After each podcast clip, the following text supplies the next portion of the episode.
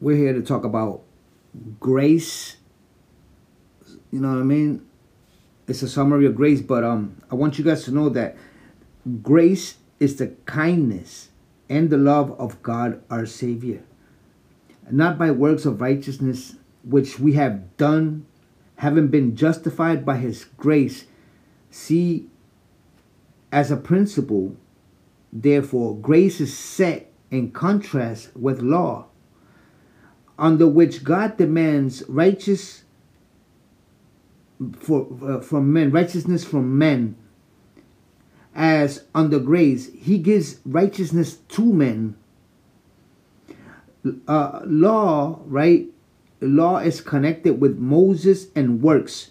Grace with Christ and faith. Under law, blessings accompany obedience grace bestows blessings as a free gift. In its fullness, grace began with the ministry of Christ involving his death and resurrection. For he came to die for sinners. Under the former dispensation, law was shown to be the powerless to secure righteousness and life for a sinful race. Prior to the cross, Man's salvation was through faith, being grounded on Christ's anointing sacrifice anticipated by God. Now it is clearly revealed that salvation and righteousness are received by faith in the crucified and resurrected Savior, with holiness of life and good works following as the fruit of salvation.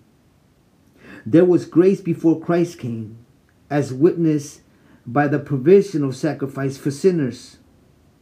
The difference between the former age and the present age, therefore, is not a matter of no grace, right, and and and some grace, but rather that today grace reigns in the sense that the only being who has a right to judge sinners is now seated on a throne of grace not imputing to the world their trespasses.